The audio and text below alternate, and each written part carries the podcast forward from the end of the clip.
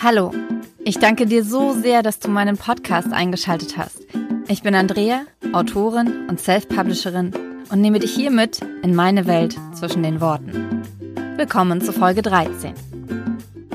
Heute erzähle ich dir, was das Besondere an einem ersten Entwurf ist, warum ich die Produktseite von meinem E-Book überarbeitet habe und warum ich finde, dass Social Distancing definitiv der falsche Weg ist. Ich danke dir sehr, sehr, sehr doll, dass du eingeschaltet hast und wenn du keine weitere Folge verpassen möchtest, klick jetzt auf Abonnieren. Es sind Ferien, die Sonne scheint und endlich scheint der Frühling auch in Berlin anzukommen. Wie geht es dir? Ich hoffe, du kannst die Sonne genießen und in deiner letzten Woche sind viele, viele tolle Dinge passiert. Bei mir war das definitiv noch einmal, ich kann es nicht oft genug betonen, der Start des Frühlings. Ähm, ich bin im absoluten Schreibfluss angekommen und stehe wirklich kurz vor der Vollendung des ersten Entwurfes. Außerdem haben wir den wahren Mathelehrer in unserer Familie identifiziert. Ich bin es nicht. Und dass Lara als Buch des Monats von Kind of Book nominiert wurde. Und es wäre super, super, super toll, wenn du für mich dort abstimmst. Tatsächlich habe ich gerade gesehen, dass Lara führt. Ich bin völlig überwältigt. Ja, es wäre ganz, ganz, ganz, ganz toll, wenn du mir deine oder wenn du Lara deine Stimme gibst. Ja, wie gesagt, ich nähere mich dem Ende des ersten Entwurfes von meinem neuen Buch. Das ist immer so ein unheimlich spannender Moment, weil auf der einen Seite bin ich an, wenn ich an dieser Stelle angekommen bin, dann bin ich auch im Buch komplett angekommen. Denn wenn ich an dieser Stelle angekommen bin, dann bin ich auch in der Geschichte komplett angekommen. Ich bin mit den Charakteren per Du, ich weiß, wie sie denken, wie sie fühlen, was sie machen, beziehungsweise das nicht immer, aber trotzdem die Geschichte fließt einfach. Und deswegen ist es unheimlich toll, und es ist ein bisschen schade, dass diese ganz, ganz enge Verbindung zum Buch erst zum Ende hin richtig herauskommt. Auf der anderen Seite kippt der Moment aber auch sehr, sehr schnell, weil ich dann halt auch merke, okay, ich möchte dieses Buch jetzt zum Ende bringen. Es ist ausgereift, es ist fertig in meinem, in, in, in mir drin. Ich bin mit der Geschichte, mit dem ersten Aufschreiben der Geschichte auch fertig. Und deswegen ist es immer eine ganz, ganz, ganz, ganz besondere Zeit. Und wenn alles, alles klappt, dann bin ich Ende dieser Woche fertig. Und das ist fantastisch. Ich bin total aufgeregt deswegen und ja, freue mich einfach, dass es so, so gut klappt gerade mit dem Schreiben. Tatsächlich schreibe ich auch nur. Also das Besondere an meinem ersten Entwurf ist, dass ich ihn wirklich nur runterschreibe. Ich überarbeite kaum etwas, was ich am Vortag geschrieben habe. In der Regel nur eine Szene oder ein Kapitel, je nachdem wie lang es ist, um wieder in die Geschichte reinzukommen. Ich recherchiere eigentlich so gut wie gar nichts, äh, wenn ich wirklich im Schreibfluss bin. Ich mache mir in ganz großen Buchstaben, ähm, schreibe ich mir hin, was ich noch für Infos brauche. Und das ist auch komplett gut so, denn ich möchte einfach die Geschichte aus meinem Kopf heraus haben. Und es ist eine absolute Magie, für mich in diese Geschichte hineinzufallen und ich will sie nicht dadurch unterbrechen, dass ich an dem richtigen Satz feile oder mh, hm, jetzt genau herausfinde, was passiert, wenn man sich einen Absatz abbricht, zum Beispiel. Das passiert jetzt nicht in meinem Buch, aber also ich möchte dahinschreiben und mich später mit den Details befassen, die mich jetzt aus dem Schreibfluss herausbringen würden. Wenn ich anfange, diesen ersten Entwurf zu schreiben, dann ist es noch ein bisschen, als würde ich durch ein Fenster die Geschichte beobachten, wirklich als Außenstehende. Erstmal ist alles etwas fremd und holprig und die Worte kommen, aber sie kommen relativ langsam und relativ schwer. Das Feeling fehlt einfach. Ich kenne den Rhythmus der Geschichte noch nicht. Ich kenne die Charaktere noch nicht. Und dann ändert sich das. Und es ist kein Hineingleiten in, im eigentlichen Sinne. Also es ist nicht so, dass es immer mehr wird, dass ich immer mehr in die Geschichte hineinfalle, sondern ich falle und bin dann da. Und dann wird es wieder intensiver, dann wird es immer noch intensiver. Aber irgendwann weiß ich plötzlich, wie die Charaktere sich verhalten. ich sage es ihnen nicht mehr. Obwohl ich, also der Punkt kommt relativ schnell, wo sie wirklich ihr Eigenleben entwickeln. Aber am Anfang ist es noch so, dass ich eine ziemlich genaue Vorstellung davon habe, wie sie sich verhalten. Und dann zeigen sie mir, dass es entweder stimmt oder, so ist es meistens, dass es nicht stimmt. Dann sagen sie mir, was sie tun. Und dann erzähle ich wirklich ihre Geschichte. Sie erzählen mir ihre Geschichte, die ich aufschreibe. Und dann könnte ich den ganzen Tag lang schreiben. Und wenn ich die Zeit dafür mir nehmen kann, dann schaffe ich sieben bis achttausend Wörter. Wenn ich mir den ganzen Tag nehmen könnte, wären es wahrscheinlich noch mehr. Aber die Geschichte fließt einfach durch meine Finger.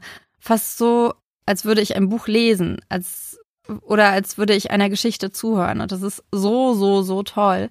Und halt, um diesen Fluss nicht aufzuhalten, ändere ich nichts, obwohl ganz, ganz vieles nicht rund ist, obwohl ähm, Wiederholungen und schiefe Sätze da drin sind und alles ist alles andere als perfekt. Aber das ist vollkommen okay so, denn ich will den Fluss der Geschichte nicht aufhalten. Ich will erleben, was in der Geschichte passiert. Ich möchte dabei sein und mich nicht durch Satzkonstruktionen und fehlendes Recherchewissen aufhalten lassen. Und es ist okay, wenn der erste Entwurf aus vielen Ecken und Kanten besteht. Denn das Schleifen ist Teil des Prozesses. Und es gelingt mir deutlich besser, wenn ich Abstand zum Buch hatte. Ich überarbeite schon auch die Szene, die ich, die ich mir durchlese, bevor ich ähm, weiter schreibe aber es ist ein ganz anderes Bearbeiten. Ich merke einfach, wenn ich Abstand zu dem Buch hatte, dass es dann, ja, einfach leichter ist.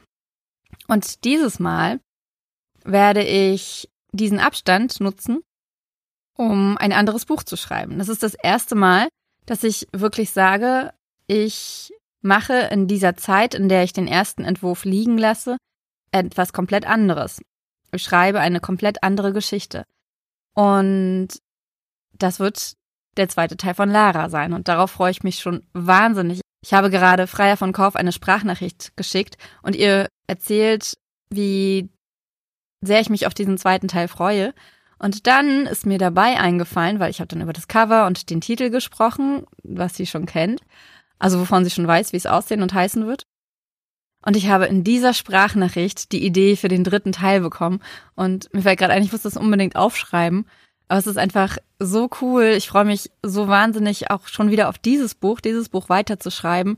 Und ich liebe es einfach so, so, so sehr, dieses Schreiben und das Geschichten aufschreiben und mich damit beschäftigen und bin total froh, dass ich jetzt, wenn ich dieses, diesen Adi Wilk-Roman zu Ende geschrieben habe, nicht in dieses Nicht-Schreiben-Loch falle, sondern direkt weiterschreibe. Danach wird es natürlich erstmal eine Zeit geben, wo ich nicht mehr schreibe, weil ich ja beide Bücher überarbeiten möchte und äh, rausbringen möchte. Aber wenn das so gut klappt, dann kann ich mir tatsächlich vorstellen, es immer so zu machen. Ja, und mal gucken. Vielleicht dann ja auch doch mehr Bücher im Jahr rauszubringen. Wir werden sehen. Vielleicht merke ich ja auch, dass ich diese Pausen zwischen den Büchern auch brauche. Und dass es nicht funktioniert. Aber, aber jetzt gerade kann ich mir super gut vorstellen, mit der Fortsetzung von Lara fortzufahren. Und um da wieder reinzukommen, werde ich die letzten beiden Kurzgeschichten für den Newsletter schreiben. Die fehlen nämlich noch. Ja, ich freue mich einfach schon wieder auf die Stimmung in dem Buch und der zweite Teil wird anders als der erste sein. Das finde ich auch total wichtig, weil ich möchte ja nicht die gleiche Geschichte nochmal aufschreiben. Ähm, sie hat einige Überraschungen bereit, mit, der, mit denen, glaube ich, niemand rechnet. Oder vielleicht rechnet und sich nicht sicher ist. Das finde ich immer am coolsten. Ich freue mich auf jeden Fall mega, dieses Buch zu schreiben. Über Lara habe ich tatsächlich auch ganz, ganz viel Neues gelernt bei der Gestaltung von Produktseiten auf Amazon. Normalerweise kann man als Self-Publisher auf Amazon die Produktseite wenig bis gar nicht gestalten. Man kann mit HTML-Tags beispielsweise festlegen, dass der Text fett formatiert ist. Man kann Überschriften definieren. Und ich weiß gar nicht, ob man Listen erstellen kann. Vermutlich. Habe ich bisher noch nicht gebraucht. Aber man kann keine Bilder einfügen und nichts. Über meinen Vertriebler konnte ich aber meine die Produktseite von meinem Taschenbuch gestalten und da die Illustrationen zum Beispiel zeigen oder einfach Infos zu dem Buch auf eine schönere Weise darstellen. Und ich habe jetzt tatsächlich seit zwei Wochen versucht, diese Produktseite auch für das E-Book darstellen zu lassen. Und ich habe gefühlt mit 50 Menschen bei Amazon geschrieben. Die nehmen leider keine Telefonanrufe mehr ähm, im Support entgegen. Von daher konnte ich nur mit denen schreiben. Und niemand hat verstanden, was ich wollte. Bis letzten Mittwoch, glaube ich. Da hat mir dann jemand geantwortet, ich solle im, im, im Backend von, von, von einem Teil von Amazon, das ist ein bisschen kompliziert, weil man da sich bei verschiedenen Stellen bei Amazon muss man angemeldet sein, damit das überhaupt funktioniert. Und ich bin Gott sei Dank an dieser Stelle angemeldet. Das ist das Advantage-Programm. Und da kann man A-Plus-Inhalte zufügen. Und ich konnte es tatsächlich machen. Und es hat funktioniert. Es hat ein paar Tage gedauert, bis es dann online geschaltet war. Aber jetzt wird die schöne Produktseite auch beim E-Book angezeigt und ich bin super, super, super glücklich, dass es jetzt endlich geklappt hat und ich jetzt halt auch rausgefunden habe, wie es funktioniert und das für die anderen Bücher dann auch machen kann. Denn der Punkt ist, dass Verlagsbücher fast alle eine tolle Produktseite haben. Insbesondere die Bücher, die über die Amazon-Verlage rausgebracht haben, die haben verschiedene Banner, steht dann halt, die waren dann halt zum Beispiel in der Auslese und ähm, das, darauf wird hingewiesen und es ist einfach ein, ein herausstechendes Merkmal, wenn man durch die Produktbeschreibung scrollt und diese Hinweise sieht. Ich möchte einfach zeigen, warum meine Bücher besonders sind. Ich will die Illustrationen zeigen. Ich will zeigen, was andere Leser zu den Büchern gesagt haben. Und ich möchte, und ich möchte das alles schön gestalten. Ich komme ja so ein bisschen aus dem Gestaltungsbereich und deswegen ist für mich das echt schwierig, dass man diese Produktseite nicht so wunderschön gestalten kann, wie ich es zum Beispiel auf meiner Website machen kann. Und ich finde einfach auch, dass es deutlich professioneller wirkt und dass man damit dem komplett falschen Bild des unprofessionellen Self-Publishers entgegenwirken kann. Denn noch immer denken viele, ich habe jetzt auch wieder äh, eine Rezension in die Richtung bekommen, dass Self-Publishing direkt schlecht bedeutet, direkt unprofessionell, nur weil da kein Verlag dahinter steht.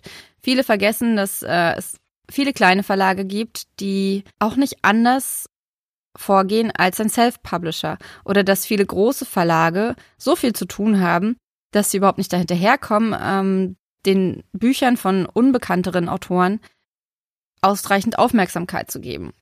Deswegen ist für mich der professionelle Auftritt als Self-Publisher unheimlich wichtig, weil ich finde, dass ich sehr, sehr, sehr viel Arbeit in, in meine Bücher stecke. Nicht nur beim Schreiben, sondern auch beim Überarbeiten, beim Lektorat, beim Korrektorat, bei der Gestaltung des Außen des Buches, aber auch des Innen des Buches. Und ich glaube nicht, beziehungsweise ich bin mir sicher, dass Verlage nicht mehr Arbeit in die Bücher der Autoren hineinstecken. Und deswegen will ich genauso wahrgenommen werden, genauso professionell, weil ich mich unfassbar viel mit diesem Thema beschäftigt habe in den letzten, wow, zweieinhalb Jahren. Und, oder ich glaube, nein, in den letzten drei Jahren. Wahnsinn. Und deswegen möchte ich genauso wahrgenommen werden. Und eine professionelle Produktseite ist auf jeden Fall ein, ein, ein, ein Teil des Weges dorthin. Und aus diesem Grund werde ich das auch für die anderen Bücher machen.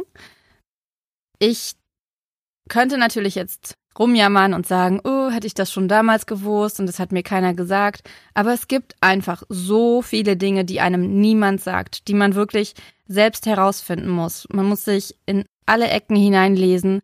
Ich höre unfassbar viele Podcasts zu dem Thema, habe einige Bücher gelesen und immer noch gibt es so, so viele Dinge, die ich nicht weiß. Und das ist auch komplett okay. Das ist ein ständiges Lernen und entdecken. Und ich bin tatsächlich froh, dass ich am Anfang nicht alles gewusst habe, denn es hätte mich komplett überfordert. Mich hat schon das, was ich alles umgesetzt habe, komplett überfordert. Nicht komplett, aber fast überfordert. Und wenn dann noch die ganzen anderen Dinge dazugekommen wären, dann hätte ich vielleicht gesagt, okay, das ist mir zu viel. Es war mir bewusst, dass es viel ist und es war verdammt viel. Aber ich bin nach und nach in all das reingewachsen und es kommen fast wöchentlich Dinge dazu, die ich zusätzlich mache. Aber das funktioniert nur deshalb, weil die anderen Sachen laufen, weil die anderen Sachen mir ins Blut übergegangen sind, weil ich weiß, wie sie funktionieren, weil ich nicht jedes Mal irgendwie eine E-Mail an jemanden schreiben muss oder recherchieren muss, wie ich was jetzt genau umsetze. Und wenn ich nicht reinwachsen, reingewachsen wäre, wenn alles auf einmal am Anfang vor mir gestanden hätte, hätte ich keine Zeit gehabt, diese ganzen Dinge umzusetzen. Weil es halt viel aufwendiger ist, wenn man etwas zum ersten Mal macht. Und deswegen finde ich es richtig gut, dass es nach und nach mehr Aufgaben werden, dass es sich nach und nach mehr herauskristallisiert, auch was wichtig ist. Denn die Dinge, die ich vor drei Jahren falsch gemacht habe, haben sich eingeprägt. Auch beim Podcast. Ich habe vor drei Wochen die Folge zweimal aufnehmen müssen, weil ich das Mikro nicht ein, äh, ein, aktiviert hatte. Und ein paar Wochen zuvor hatte ich äh, den, den, den, den, den Laptop nicht an den Strom angeschlossen und der Strom ist ausgefallen und die halbe Podcast-Folge war weg. Umsonst aufgesprochen. Das sind Dinge, die ich nicht mehr vergesse. Das sind Kleinigkeiten, aber es gibt halt auch viel größere Dinge. Und wenn man am Anfang nicht alles weiß, dann lernt man die Dinge, die wichtig sind mit der Zeit. Und das wiederum ist mir aber auch unheimlich wichtig, dass ich mich weiterentwickle. Und jetzt ist es halt die Produktseite, wo ich gelernt habe, wie ich die erstellen kann, worüber ich wahnsinnig dankbar bin. Und ich freue mich schon, das für die anderen Bücher auch zu machen. Und auch natürlich für die folgenden Bücher. Mm, und jetzt kommen wir zu einem Thema, das mich äh, ziemlich umtreibt, wie du wahrscheinlich schon in den letzten Podcast-Folgen mitbekommen hast. Ähm, ich glaube, letzte Woche habe ich erzählt, dass ich von Ryan Holiday den Dead or Alive Kurs, Course, Class mache. Das ist ein E-Mail-Kurs, wo man jeden Tag eine ziemlich lange E-Mail mit einem Impuls bekommt. Und vor ein paar Tagen war das die Bitte, sich um die Menschen zu kümmern. Und ich weiß nicht, ob du es weißt, aber die WHO, die ja vor einem Monat oder so noch vom Social Distancing gesprochen hat, hat relativ schnell diese Begrifflichkeit gewechselt hin zu Physical Distancing. Also nicht die soziale Distanz, sondern die körperliche Distanz. Und ich finde diesen Wortwechsel so wahnsinnig wichtig. Das Problem ist, dass es in der sozialen Welt nicht angekommen ist. Es wird immer noch von Social Distancing gesprochen. Ich glaube, dass die Menschen es in aller Regel verstehen, was gemeint ist. Aber diese Begrifflichkeit ist für mich etwas, was genau dem entgegensteht, was jetzt passieren sollte. Wir brauchen die soziale Nähe. Und deswegen brauchen wir dieses Social Connecting, also uns miteinander sozial zu verbinden. Und wenn das nicht geht, indem wir uns irgendwo treffen, dann reicht oftmals auch die liebe Nachricht. Oder ich betone es ganz, ganz oft und immer und immer wieder, das Lächeln dem Fremden gegenüber. Ich habe einfach keine Angst. Ich will keine Angst haben. Aber ich bin ein bisschen beunruhigt, dass je länger diese Zeit andauert, in der wir nicht zusammenkommen können, dass wir auf diese Weise auseinanderdriften. Noch mehr, als es in den Jahr letzten Jahren sowieso schon passiert ist.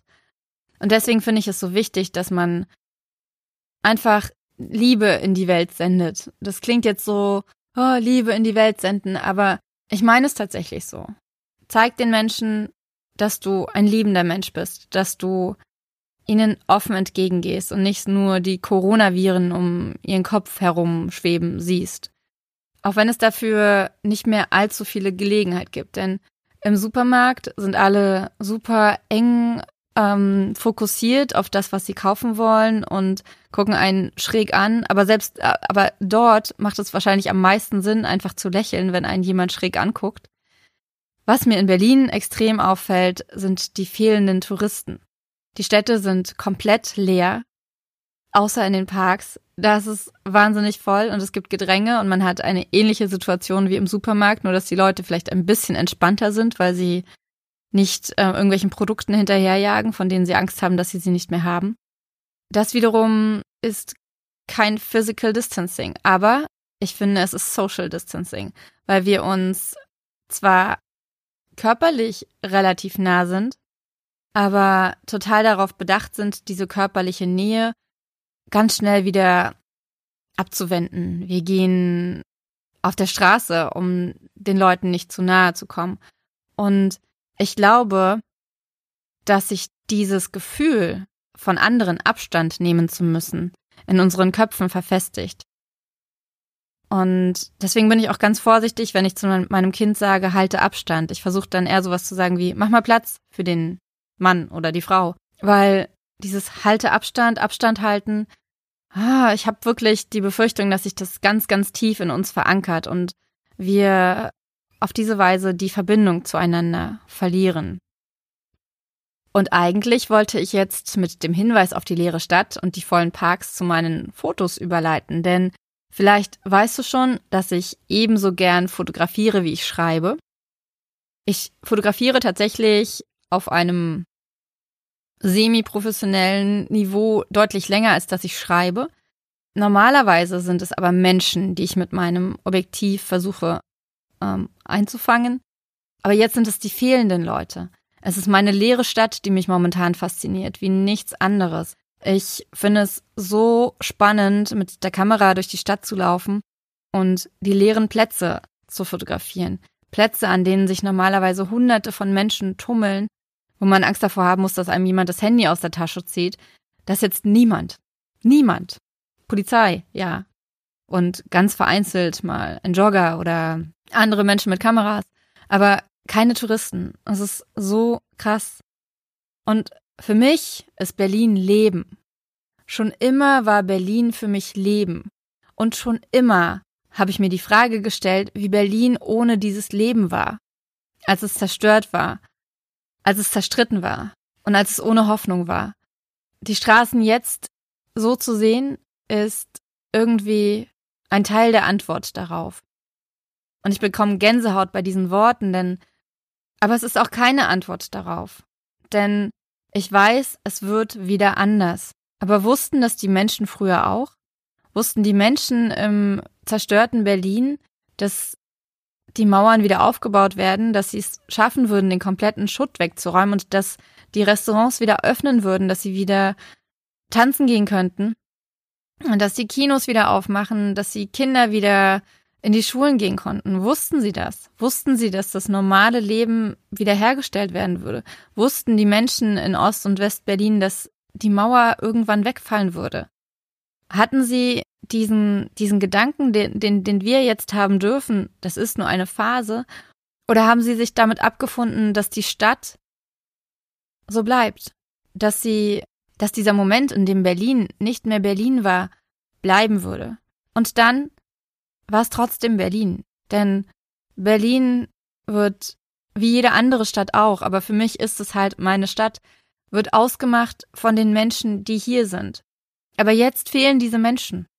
Die Menschen sind in den Parks, ja, aber sie sind nicht in den Straßen, sie sitzen nicht in den Cafés, sie sind nicht zusammen unterwegs mit einem Bier in der Hand und laufen abends am Kanal lang. Es fehlt. Und dieses Fehlen einzufangen, ist mir ein unfassbares Bedürfnis. Ich habe schon eine ganze, ganze Weile eine Website, die ich noch nicht benutzt habe, die Berliner Blickwinkel heißt. Und ich habe ganz, ganz lange schon überlegt, was ich mit dieser Seite mache. Ich habe ganz viele Ideen, die ich alle umsetzen möchte. Aber jetzt ist tatsächlich der Moment gekommen, wo ich weiß, das ist der Anfang.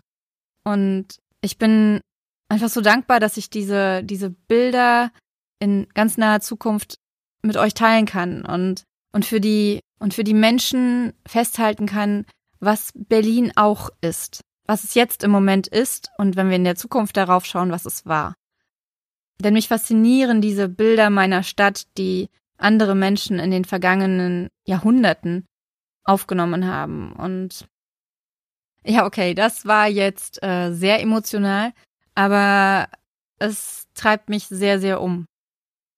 Okay, und das war's auch schon mit den ähm, mit meiner Woche. Mm, ich lese noch immer Jule Pieper und Audio for Authors.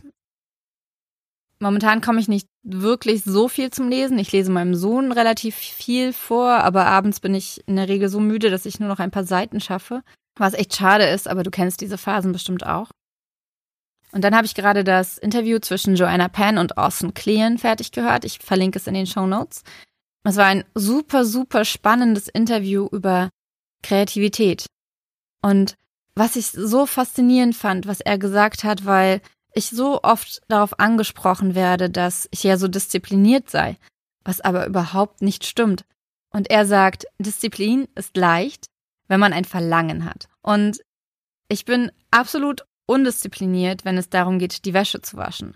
Aber wenn ich ein Buch schreiben möchte, dann stehe ich jeden Morgen um sechs auf, ich stelle mich an meinen Schreibplatz und ich schreibe. Und ich schreibe und ich schreibe und ich schreibe. Und auf andere wirkt das wie Disziplin, aber für mich ist es es nicht.